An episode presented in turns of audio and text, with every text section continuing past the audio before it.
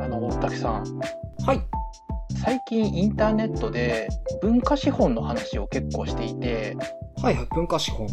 まあ要は東京にで生まれた方が美術館なりあるし映画館なりあるし、まあ、ライブも全然あるしそういうのを、まあ、めちゃくちゃ早い段階で見れるからあのなんというかスタートダッシュができてすげえいいよねっていうような話をしていてはいはい。まあ、地方出身者としては本当そう思いますよね。そう僕もまあ全然何もない人の生まれなのでうん。よく雑誌とかで見てて、東京羨ましいなって思ってましたよ。そうそうそうそう思いますよねそうだなとも思ってたんですけどただ結構重要なポイントとしてそもそもこの文化資本と呼ばれるものを評価する基準になるものうなんかうん変な言い方ですけど種銭みたいなものがないとそれが価値があるって思わないとないのと変わらないじゃないですかわからないから、そうですね。うんうんうん。だからそれをゲットするっていうところも一つのあのハードルともなってるよねっていうふうにちょっと思ってはいはいはい。うんなるほど。まあ、例えば本を読むっていう文化うんが、一応まあ学校とかで習ったりするし、まあ、授業みたいなところで読んだりはするけど家族の中で本を読むっていう習慣を持っている人がいるかどうかみたいいなのがあるかないだけでも自分が本を読むか結構影響を受けると思うんですよ。そうですね。家に本があるかどうかでも結構あると思うし、親が読んでる姿を見るかどうかみたいなとこがあるのかな。そうそれによってあ本を読むっていう習慣があるんだっていうものを無意識的に認識していて読むことが抵抗なくできる。はいはい。でそうなった時に図書館っていうところはいっぱい本があるところだからとても楽しい場所になったりするわけじゃないですか。うんうんうん。まあそういう習慣を持つ家族がいなくてあんまりそのよ本を読むっていうこと自体にピンときてない人にとっては図書館ってほぼ意味ないものだと思うんですよ。まあ、目に入らないかもしれないですね。なんかそういう感じで、まあ、美術であれば親兄弟だったりとかもしくはまあ近くの友達とかも含めて美術っていうことに対して興味がある人であったりとか実際にやってる人が近くにいるかどうかみたいな多分そういうところでも美術作品を見る文化自体が根ざすかどうかが違ってくる。うんうんうん。でそれを持っていると近くにないから東京羨ましいなってなったりする。はい。まあ、本当にそういう感じでしたね。うん。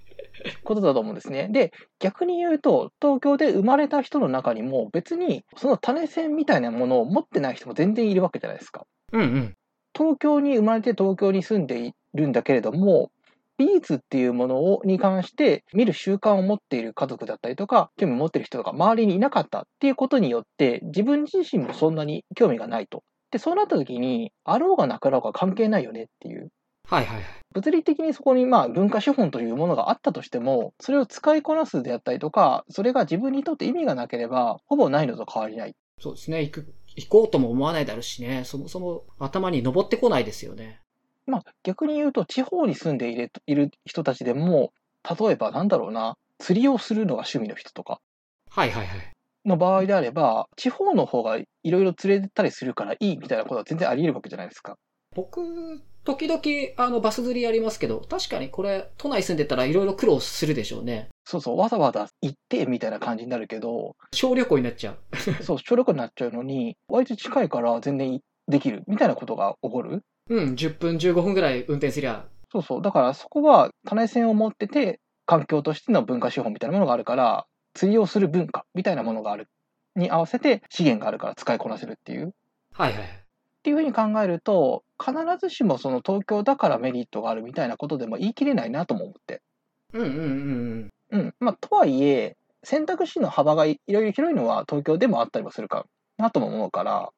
うん。しかもなんかその価値があるものとして認められてるものみたいなものはすごく集中してるイメージはありますよね。そうですね。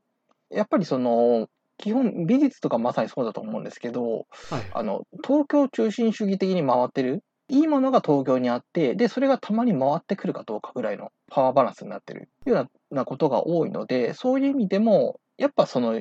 優位性は出てきちゃううんうんうん。ただそれもそこに興味があったりとか重要かどうかっていうところでも全然変わってくるよねっていうはいはい。ただまあなんていうかその実体験としてこの時代に直で見れたらよかったのにっていうことが、まあまああるせいで、文化資本の差を感じてしまうことはややっぱあるなっていうのは、まあ肌感覚ではやっぱありますね。やっぱまあそこはありますよね。でも確かに言われた通り、気づいていない文化資本みたいなものはきっと、その、あるんだろうなと思いますね。うんうん。これはちょっと文化資本というものとはちょっと違うんですけど、うん。あの、ドローンによる配達っはいはい。て、めっちゃ技術進んでんの過疎地域なんらしいんですよ。うーん。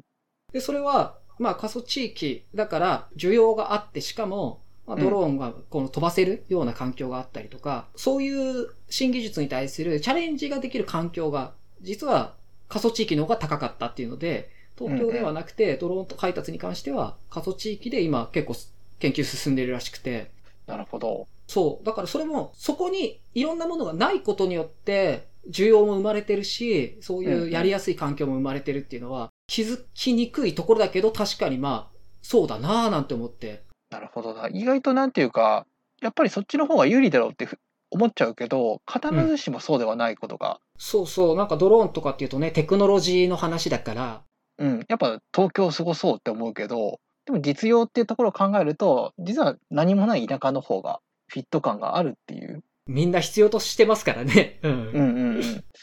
確かにそれを言われるとその通りだなと思ってしまいますね。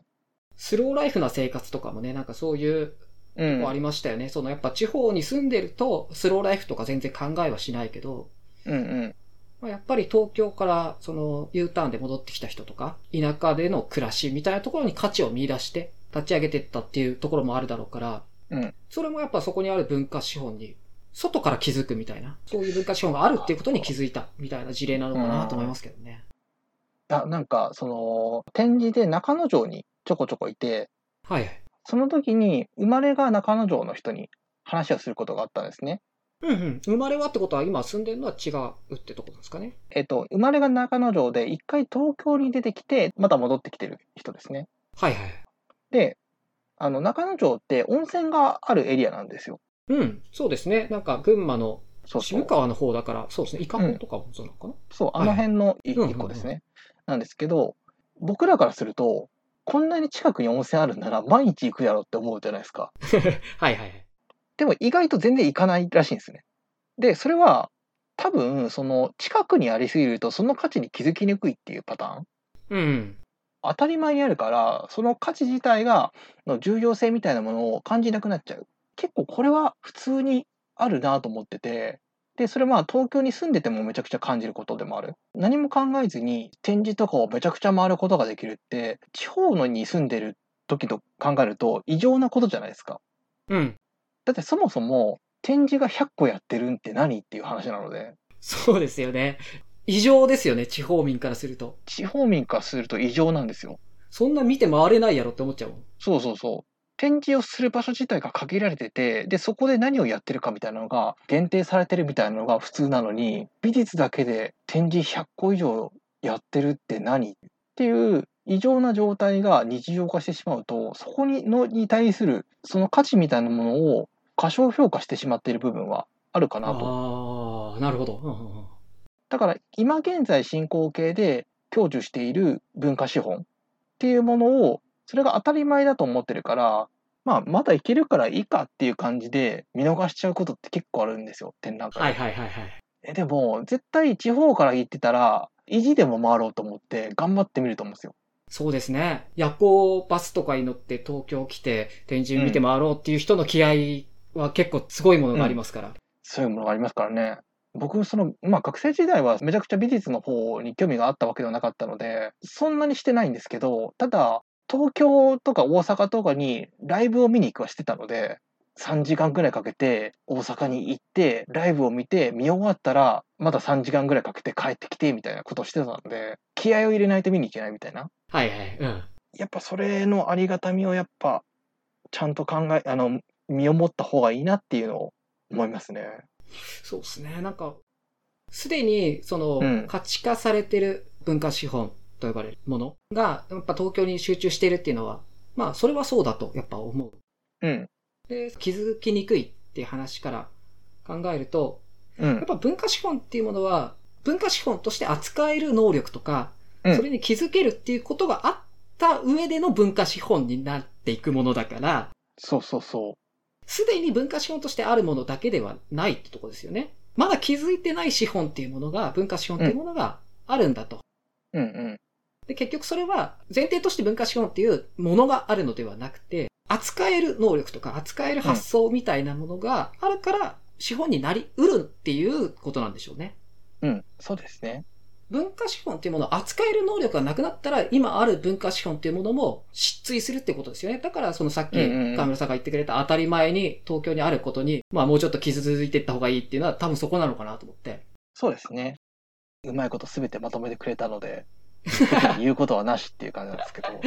はい。それ、それが文化資本っていう価値があるものなんだっていうことを伝えていく作業。ものがあってもしょうがないんだっていうところですよね。そうそう。あの、本当に無駄なもの何かっていうふうに扱われることも全然あり得るし、だからこれはとても大事なものなんですよっていうことを伝えていく作業だったりとか、まあそれで残していくってことにつながるし、で、残しておくと、ただ同じようにそこに価値を持つ人たちにとっては大事なものだから、そこにアクセスされて伸ばされていくというか、